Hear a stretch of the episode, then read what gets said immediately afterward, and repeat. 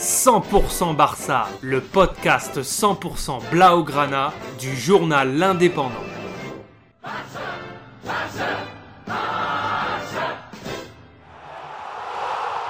100% Barça, un Podcast.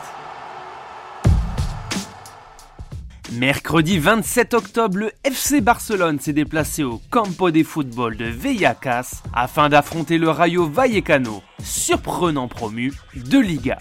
Coman a aligné son équipe habituelle à l'exception de Philippe Coutinho, Nico Gonzalez et Sergio Agüero titulaires et on ne va pas faire durer le suspense plus longtemps. Le Barça s'est incliné 1 à 0 à Madrid sur le quatrième but de la saison de Falcao. Falcao, 35 ans, qui crochette Gérard Piqué comme si c'était un débutant. Petit filet, le Barça n'était encore pas inspiré mercredi soir avec une seule frappe cadrée sur 16. Les Catalans ont raté l'égalisation sur penalty à 20 minutes de la fin. Depay qui souhaitait se faire justice lui-même frappait Dimitrievski bien placé sur sa ligne. Arrête le ballon et dans le temps additionnel, Gavi rate l'égalisation à la 90e plus 8. Tout seul au point de pénalty, il écrase totalement sa reprise de volée.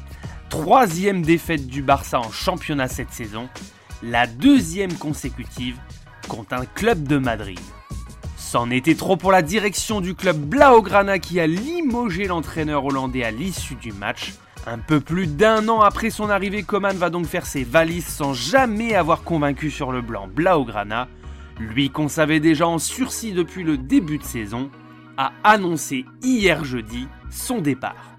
C'est l'entraîneur de la réserve Sergi Barjuan qui assurera l'intérim en attendant un retour tant espéré par les socios de Xavi Hernandez, le milieu de terrain qui a fait la légende du club de 98 à 2015.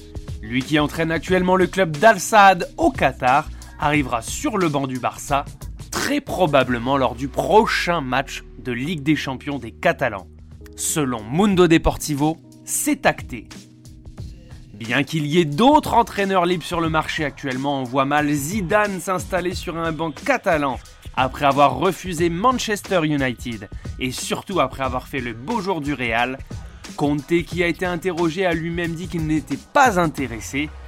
Le Barça va donc choisir selon toute vraisemblance une solution qui s'impose comme une évidence, même si lorsqu'il a été interrogé hier sur le sujet, l'intéressé a botté en touche.